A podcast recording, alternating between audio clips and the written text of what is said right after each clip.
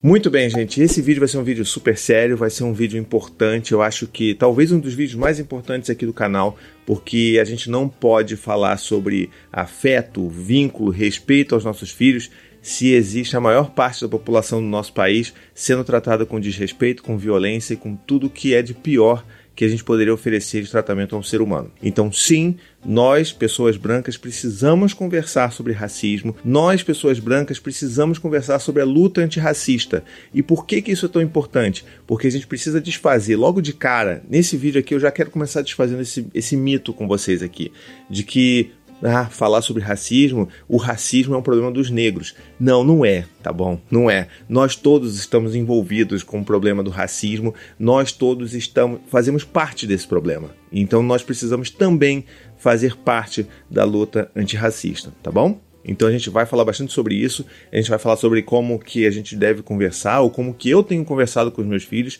e a ideia é que isso daqui seja um início de conversa, porque tal qual toda outra desconstrução que eu vivi ao longo desses anos todos, ela não me faz com que eu seja a pessoa perfeita, né? Pessoa, ah, pronto, cheguei no nível aqui que agora tá tudo bem comigo. Não, não é isso. É uma jornada de desconstrução diária. E a gente precisa iniciar essa discussão aqui entre a gente, nós enquanto pessoas brancas, você aí com seus outros amigos brancos, nós precisamos conversar sobre isso e mais ainda, conversar com os nossos filhos, tá bom? Então, assim, é importante a gente entender que dentro desse diálogo que a gente tem que começar a provocar, nós, pessoas brancas, precisamos falar também sobre isso, principalmente sobre o racismo que nós cabe, que nós praticamos, mesmo que venha de um viés inconsciente, porque sim, ele existe, tá bom? E acho que essa é a primeira coisa que a gente precisa entender. Nós precisamos admitir que nós, brancos, somos racistas, tá? Se todo mundo que diz aí que não é racista realmente não fosse racista, o racismo não existiria não é verdade? Então a gente precisa entender que ele existe, por mais que a gente esteja num trabalho ativo de vigilância,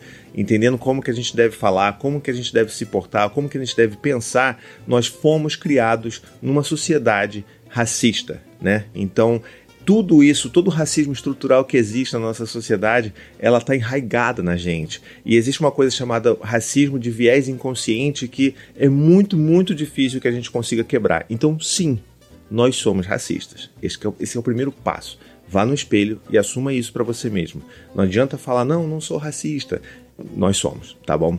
Então, partindo dessa ideia, tá? E partindo do, da urgência que nós precisamos falar, visto que tudo isso que está acontecendo ao nosso redor, tudo isso que tem sido cada vez mais, digamos, veiculado pela mídia, porque a violência contra a população negra, ela sempre existiu, né? Agora tá, a coisa está ficando tão gigante, tão é, de uma forma que você não consegue mais varrer para debaixo de um tapete.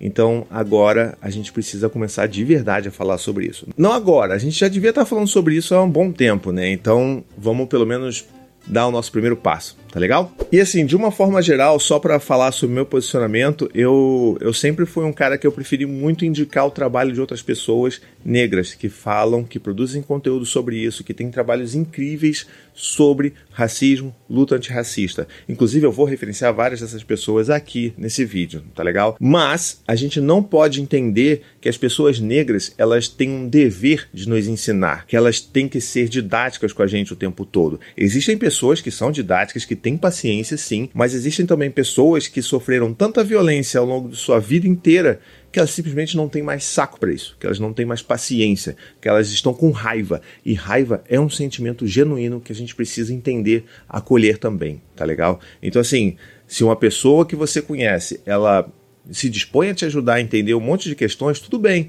mas não use essa pessoa como seu telecurso 2000 da, né, do racismo, sabe, da luta antirracista.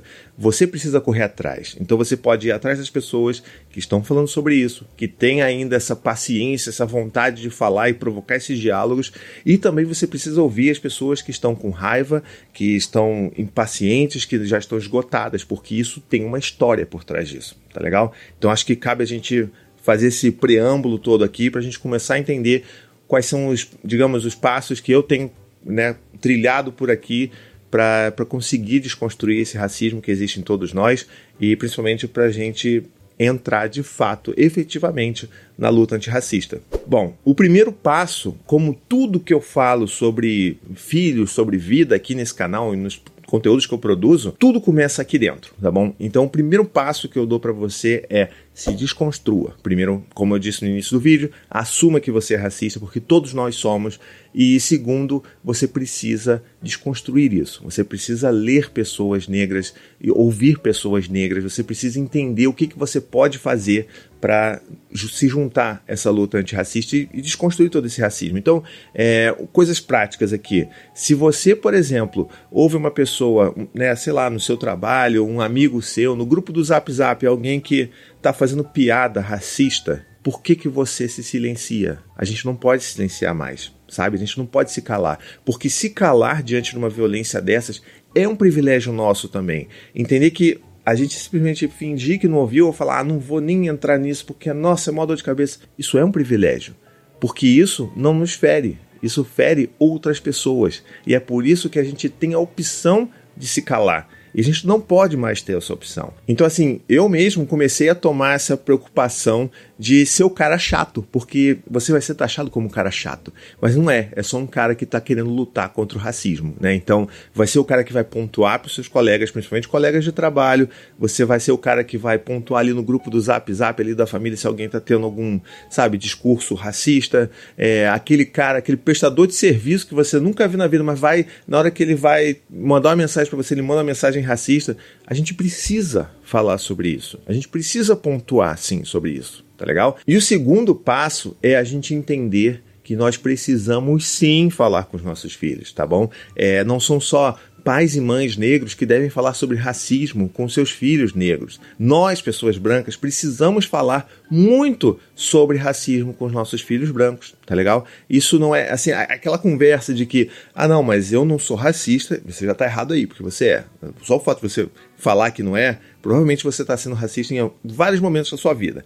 Então, vamos lá. Ah, mas eu, eu, eu, eu não sou racista, então assim, eu não falo coisas racistas perto dos meus filhos, então eu não preciso falar com eles sobre isso. É só não falar nada, porque eles vão entender que tá tudo bem. Não, não tá tudo bem, porque o mundo inteiro vai se encarregar, a sociedade inteira com esse racismo estrutural que existe, ela vai se encarregar de trazer valores racistas e violentos para os nossos filhos. Tá legal? Isso acontece. Então a gente precisa promover esses diálogos com os nossos filhos, é claro, respeitando a idade que eles, né, que eles têm. Eu não vou falar sobre escravidão com um bebê de dois anos, né? Mas eu posso e devo falar sobre isso com uma criança de 5, 6, 7 anos. Tá, então assim, falando de formas práticas, né, sobre como que a gente deve falar, sobre como que a gente aqui fala com os nossos filhos, é claro com a Maia não, porque ela só tem um ano, mas o Dante, o Gael, a gente já fala, é entender, primeira coisa, entender que nós não somos todos iguais. Não existe essa de somos todos iguais. O nosso nariz é igual, é, a gente é igual, é, é, é diferente, mas a gente é igual, a gente não é igual tá bom? Se nós fôssemos iguais, por exemplo, o Dante teria, poderia ver na escola dele, na sala dele, metade de alunos negros e metade de alunos brancos. Não existe isso. Na verdade, a maioria né, dos alunos deveriam ser negros, porque se a gente pegar os dados do censo, né, do IBGE do Brasil, a gente sabe que a maior parte da população brasileira é negra. E ainda assim, a maior parte das salas vão ter aí uma criança negra, duas crianças, se no máximo. Então, assim, a gente precisa provocar esses diálogos, provocar essa, criar essa, essa percepção dos nossos filhos para eles entenderem que sim, eles estão em condições diferentes, em condições de privilégio, inclusive. Teve até um caso recente com o Dante aqui, porque ele estava lendo um gibi, e aí no gibi falava do, do Dia da Consciência Negra. E ele veio perguntar para a Anne, veio perguntar depois para mim sobre o que, que era aquilo, e começou ali, dali veio uma, uma conversa muito interessante que a gente fez com ele, com uma criança de 7 anos que já dá para você ter, com várias, sabe? Eu acho que a questão é, a gente precisa colocar responsabilização nas nossas falas e nas nossas falas com os nossos filhos. Então, a gente conversou sobre escravidão, a gente falou, olha, filho, sabe, os nossos tataravôs lá, lá atrás, os nossos, sabe, as pessoas que vieram antes da gente, brancas, elas escravizaram pessoas negras no Brasil. Então essas pessoas, você sabe o que é escravidão? Que sabe o que é uma pessoa escrava? E as crianças não sabem. Pessoa escrava é uma pessoa que ela trabalha, ela é obrigada a trabalhar, ela não recebe nada por isso. Ela é violentada se ela não trabalha, ela é agredida. Então, sabe, a gente precisa trazer esse peso, porque esse peso é um peso histórico, ele existe até hoje no Brasil. Não, ah, não, não posso falar sobre isso. A gente deve falar sobre isso com os nossos filhos, porque nós não... isso explica muito do porquê que nós não somos iguais, sabe? Então a gente precisa falar, olha, filho, então a gente teve no Brasil escravidão e foi um período horrível que, né, as pessoas brancas que vieram antes da gente fizeram isso e nós carregamos essa responsabilidade enquanto pessoas brancas descendentes dessas outras brancas que escravizaram com as pessoas negras de hoje. Tá? E por causa dessa escravidão, mesmo quando a escravidão acabou, ela não acabou de verdade, porque as pessoas continuam não tendo as mesmas oportunidades. E aí a gente tem que começar a fazer perguntas para os nossos filhos, para eles se tocarem das coisas. E falar: olha, filho, quantos amigos negros você tem na sala? E aí ele vai dizer: bom, no caso do Dante tinham quatro, quatro crianças negras, no caso do Gael são duas crianças negras. E, enfim, a gente precisa inclusive falar para eles que essa, inclusive, é uma, é uma situação atípica né, das escolas, digamos, particulares do Brasil, porque a maior parte das turmas elas vão ter uma criança negra ou nenhuma criança negra dentro das turmas. E a gente precisa fazer com que eles entendam isso. E para a gente, assim, foi muito chocante o impacto que a gente falou para ele de tipo, olha, você sabia que no Brasil, se você juntar todas as pessoas dentro de uma grande caixa, mais da metade dessa caixa é de pessoas negras. Então pensa, se mais da metade das pessoas do Brasil são negras, a sua sala não devia ter até mais pessoas negras do que brancas? E aí ele ficou: É verdade. Eu falei: Pois é, filho.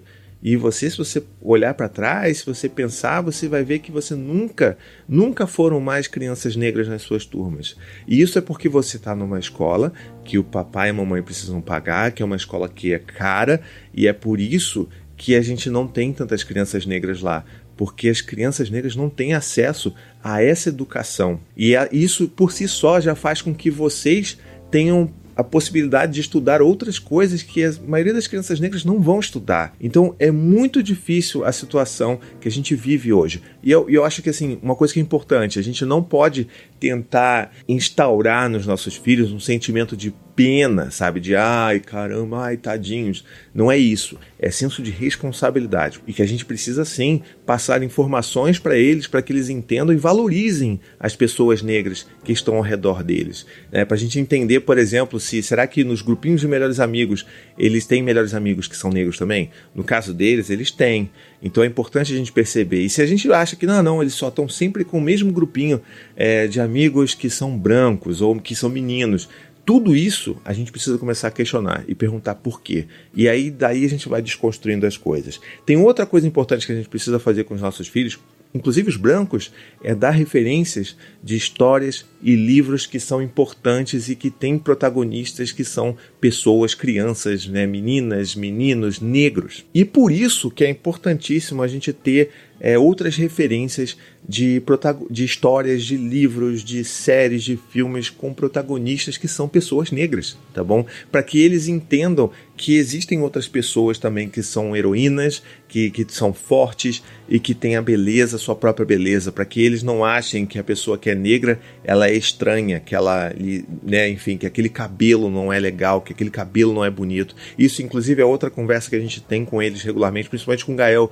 que é mais jovem, né? Porque como ele não vai entender muito, assim, ele tem 5 anos, ele ainda não entende muito toda a complexidade do assunto. Dante já.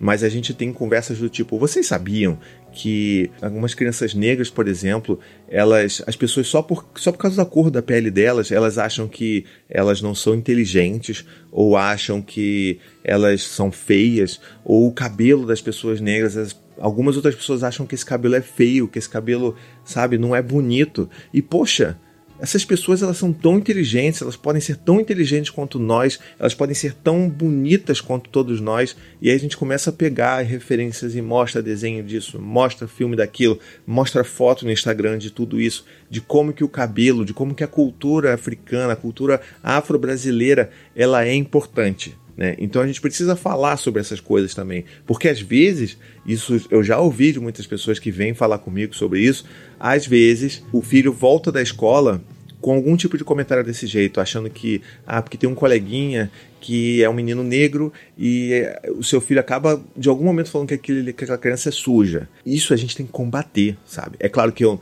eu não vou espancar o meu filho porque eu sou contra a violência, né? Mas a gente precisa levantar isso, investigar de onde veio isso e desconstruir e mostrar para os nossos filhos o como que isso é errado e desrespeitoso tá legal? Então esse é o tipo de conversa que a gente precisa ter. Então voltando às referências, é, aqui a gente tem algumas coisas que a gente mostra bastante para os nossos vídeos, que a gente consome em termos de conteúdo para criança e que eu vou já anota aí que, enfim, vai vai estar tá aqui na lista na descrição do vídeo, mas você vai poder já anotar por aí. Uma das coisas que a gente adora aqui, por exemplo, é as histórias do Kirikou. O Kirikou é um guerreiro bebê africano que mora numa tribo africana e ele simplesmente resolve todos os problemas. Ele, ele nasce andando e falando, sabe? Então, assim, é, ele, ele vem da, da, história de livros, né? Então, existem, se não me engano, quatro ou cinco livros que já foram trazidos para o Brasil e a gente tem todos e são livros muito, histórias muito boas e é, um deles, inclusive, o Kirikou e a Feiticeira, virou uma animação. E existem, eu acho que outras animações, mas eu nunca vi elas traduzidas, dubladas para o português. Se vocês conhecerem, podem colocar aqui nos comentários que eu vou atualizar tudo com informações, com outras referências que vocês tiverem também, inclusive, tá? Então pode botar aqui nos comentários que eu vou editando ao longo do tempo o, aqui a nossa pra gente ter um arcabouço de coisas bem bacanas pra gente mostrar pros nossos filhos, pra gente entender, pra gente aprender, desconstruir tudo, tá legal? Bom, tem um desenho também que é muito legal, que é Doutora Brinquedos. É uma é uma menina negra que ela é médica de brinquedos. Seus brinquedos falam, então assim, é um desenho super popular assim, que bom que ele é super popular e é de uma menina negra. Então as crianças já adoram, já gostavam de ver já há um tempo já, e é importante vocês perceberem que tipo de conteúdo que eles estão vendo. Será que eles estão vendo só conteúdos de meninos é, que são brancos, de meninas que são brancas? Se for, você precisa pensar sobre isso, precisa apresentar alternativas. É nosso trabalho fazer isso, tá legal? Outra coisa também que a gente tem muito aqui, que a gente gosta de mostrar para eles, são livros, né? Então, tem o livro do Kirikou, é, os livros do Kirikou, tem o livro Amoras do Emicida, que é um livro lindo, lindo, lindo, que também vale super a pena você ter em casa e ler com os seus filhos frequentemente. Tem um outro livro também que é lindíssimo, lindíssimo, lindíssimo, que é o meu Crispa de Rainha, da Bell Hooks. Então, outro livro que você tem em casa é um livro que mostra sobre o poder e a beleza do cabelo das meninas negras, das pessoas negras. É tão importante a gente falar sobre isso. Parece besta, né? Fala assim, caramba, mas por que eu deveria falar? Sim, porque toda a sociedade vai falar o contrário. Então a gente precisa fazer esse trabalho de já desconstrução prévia dentro de casa. A gente precisa valorizar a cultura e a beleza das pessoas negras. Então a gente é, é, muito importante, tá legal? Eu não estaria fazendo um vídeo gigantesco como esse se não fosse tão importante assim. Outra coisa que é importante que a gente precisa falar também é trazer esse espírito da luta antirracista com os nossos filhos. Se a gente pratica isso, os nossos filhos devem praticar também. Por mais que possa ser confuso eles entenderem o que, que é a luta antirracista, mas eles têm responsabilidade sim de sempre se posicionarem quando eles verem outras pessoas negras sendo violentadas, sendo xingadas, sendo zombadas por causa de sua pele, por causa do seu cabelo, por causa do seu nariz, entende? Então a gente precisa muito que eles entendam que esse é um papel importante para eles. Então a gente fala sobre isso. Olha, se um dos seus amigos, que são pessoas negras, né, é, algum dia forem xingados por outros colegas seus, forem e, se estiverem chorando por alguma coisa desse sentido, vocês precisam ajudar os seus amigos. Nós precisamos muito ajudar essas crianças. Nós precisamos é, falar com as outras crianças que elas estão fazendo é extremamente errado, que é ofensivo, que é violento. E se vocês não estiverem conseguindo resolver isso entre vocês, entre crianças, chamem um adulto, falem com esse adulto, falem com o papai, falem com a mamãe, porque a gente não pode deixar isso acontecer. A gente não pode ver essas coisas e simplesmente deixá-las acontecerem porque não é com a gente diretamente. Então a gente precisa trazer esse senso de, sabe, de falar e de lutar ao lado das pessoas negras desde criança, tá bom? Bom, e o nosso terceiro passo aqui é uma das coisas que eu tenho feito muito ao longo dos últimos anos, que é se informar. Né? É através da informação que a gente luta contra a ignorância, contra a violência, contra o abuso. Então, estude, estude muito sobre isso acompanhe pessoas que produzem conteúdo sobre isso. Isso vai ajudar você lá no primeiro passo, que é se desconstruir, que é olhar para dentro, sabe? Quantas pessoas da lista de pessoas que você segue, quantas delas são negras, por exemplo? Será que metade das pessoas que você segue são negras? Se você é uma pessoa branca que está vendo até aqui esse vídeo, eu acho bem difícil. Então, a gente precisa também fazer esse tipo de trabalho, de seguir outras pessoas que são negras, não necessariamente só com o objetivo de, sabe, sugar informações sobre racismo, sobre aprender, para a gente aprender coisas novas. Não, é para a gente também ter essa pluralidade nas pessoas que a gente acompanha, segue e consome conteúdo, tá bom? Então fica essa dica aí. Então eu vou dar aqui algumas dicas de pessoas que eu já acompanho, que eu sigo, que são um bom ponto de partida para a gente começar aqui, tá bom? Então o primeiro nome que eu queria é, indicar para vocês aqui é o da D, tá bom? A D, ela tem um perfil chamado Criando Crianças Pretas no Instagram, que é incrível. Então você já deve lá, já deve seguir, porque é super importante. O que ela faz é importantíssimo. Outro perfil que eu quero indicar também aqui é o da Paula, que é o Ser Antirracista. Também é no Instagram, também importantíssimo que você siga, tá legal? Tem um outro perfil que é super querido, são pessoas que eu tenho um carinho imenso por eles, são os queridos da família Quilombo. Então eles inclusive têm perfil no Instagram, tem canal aqui no YouTube, sigam, assistam o que eles produzem, vejam as fotos, as fotos, cada foto mais linda, os desafios que eles fazem. É uma família linda de se ver e de se acompanhar também, tá bom? E se você aí tá nessa pegada de procurar contadoras de histórias, por exemplo, para você deixar seu filho ouvir, sua filha ouvir histórias, né? Ah, tem tanto contadoras de histórias por aí. Será que você também segue contadoras de histórias que são negras? Então, a Kenla Batista, ela tem um projeto incrível que é o Caçando Histórias, tem lá no Instagram, tem aqui no YouTube. Ela conta muitas histórias importantes, muitas histórias da cultura afro-brasileira e que é uma forma, inclusive, ótima de você trazer esse assunto para os seus filhos. Mais pessoas aqui, então, que você deve seguir, que você deveria seguir, né? É, a gente tem o querido, incrível do Lázaro Ramos, né? Quem, assim, uma pessoa maravilhosa, não só o Lázaro como a Thaís Araújo, são pessoas que a gente deveria estar acompanhando sim, não tem nem o que dizer, o que, que eu vou dizer para você para convencer você a seguir Lázaro Ramos e Thaís Araújo, né? Então, Outra pessoa que você deve muito acompanhar o trabalho é o Murilo Araújo, tá bom? Ele é maravilhoso. O canal dele aqui no YouTube é Muro Pequeno. Eu acompanho o canal dele há anos já. E assim, um cara fantástico, fantástico. Por favor, sigam ele, tá bom? É assim, não tem nem o que dizer, tá? Outra pessoa também que é importante que a gente siga Ana Paula Xongani, ela tem perfil no Instagram, ela é uma pessoa ótima de se acompanhar também. A Nathalie Neri, que tem perfil no Instagram, tem também canal aqui no YouTube, uma pessoa incrível do Afros e Afins. E a Gabi Oliveira também, que é a Gabi do Papo de Pretas, e enfim, ela tem canal aqui no YouTube também, então é importantíssimo que a gente consuma esse tipo de conteúdo, que a gente acompanhe essas pessoas e que a gente apoie todas essas pessoas também, tá bom? Ah, e se você, enfim, tem facilidade com o inglês, você consegue acompanhar pessoas também que falam inglês, é, eu, fica aqui meu, minha super indicação sobre dois pais negros americanos que eles fazem um trabalho incrível também, que é bom pra caramba de acompanhá-los. Um deles é o Belief, tá bom? Ele ele, ele, tem, ele produz música, ele tem vídeo no canal no YouTube, ele faz vlog da família dele. É ótimo acompanhar o trabalho dele. E também tem o The Life of JC, que é um arroba no Instagram que também você deve muito acompanhar. Então, assim, vale muito a pena você também acompanhar, principalmente você que é pai, acompanhar o perfil de outros pais negros também, tá bom? Bom, espero que esse início de conversa aqui nosso tenha sido produtivo para você, tá? Deixa aqui nos comentários o que você achou, se você tem outras referências que você gostaria que eu colocasse aqui na lista de descrição do vídeo, se eu cometi algum engano, algum erro, falei alguma besteira, também pode pontuar aqui nos comentários. A gente está aqui, a gente precisa provocar essa discussão, principalmente entre nós, pessoas brancas, tá bom? Nós precisamos conversar sobre isso, nós precisamos melhorar muito e com urgência, tá bom? Então, não esquece, se você gostou desse vídeo, compartilhe ele por aí, dá like, assina o canal, joga esses vídeos no, nos grupos onde tem pessoas fazendo né, piadinhas racistas. Vamos provocar essa discussão em todos os níveis, porque nós brancos precisamos lutar contra o racismo, tá bom? Um beijo, até a próxima e tchau, tchau.